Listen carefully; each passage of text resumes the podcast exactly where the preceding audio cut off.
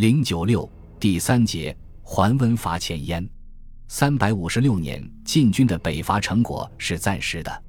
此时，北方的前秦和前燕政权都开始扩张，数年时间内，东晋势力被再次压回淮河一线。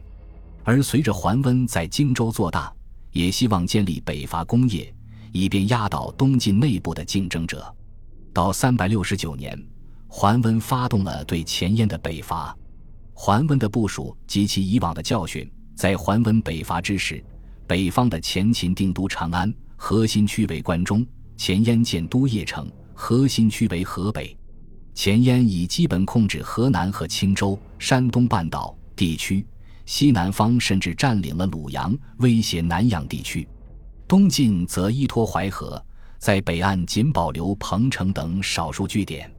桓温对进攻前燕的部署是：自己率晋军主力从彭城北上，驱逐兖州方向的燕军，从此前巡线诸葛攸开通的泗水济水航道进入黄河，并渡河攻击燕都邺城。豫州刺史元贞带领西路晋军从寿春、寿阳北上，解决河南地区的燕军，占领荥阳后疏通石门水口。恢复汴水流粮，为进入黄河的桓温主力提供第二条补给通道。从这个部署可以看出，当时汴水上游的石门水口已经被阻塞。此时距离三百五十六年代师从汴水进攻洛阳仅十三年，自然淤积未必这样快，所以很可能是燕军进占河南之后，为了防范晋军北伐而有意阻塞了石门水口。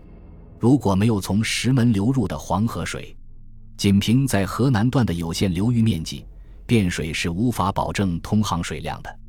这个计划中，两路晋军分别北上，占据泗水、汴水通向黄河之处，保证了从彭城通向黄河的两条水道都可使用，前线晋军有可靠的后勤补给。这也是桓温以往征战成败的经验总结。前文已经谈及。三百五十六年，桓温主力从襄阳、南阳出发，驱逐遥襄武装，克服洛阳，就得益于带师军队维持着汴水航道的畅通，使桓温军在破败萧条的河南地区仍能得到从东南徐州方向运来的军粮，这是后勤保障胜利的例证。此外，桓温也曾有因后勤不利而失败的教训，即永和十年（三百五十四年）。的出征前秦福建之战，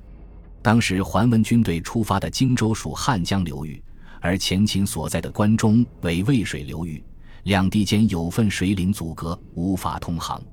桓温军队溯汉水及其支流均水至西川，然后弃舟登岸，取武关道穿越秦岭，无法携带足够的军粮。为了克服这个困难，桓温计划采取阴粮于敌的策略。准备在关中地区征集粮食，他将出征日期定在二月，在四月进入关中，而五月正是小麦收获季节，便于征集军粮。但福建政权采取了提前收割小麦、坚壁清野的策略，加之当年小麦年景不利，几乎绝收，使晋军无法征集到足够的军粮。桓温与秦军在长安郊外相持到六月，未能取得决战胜利。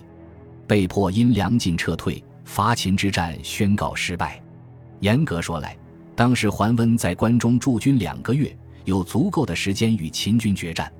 他迟疑未战而拖延到粮尽，不能全赖后勤因素。但他主要从后勤保障这个角度总结伐秦教训，所以在制定伐燕计划时，坚持两路并进，开通两条进入黄河的航道，以保障后勤供应万无一失。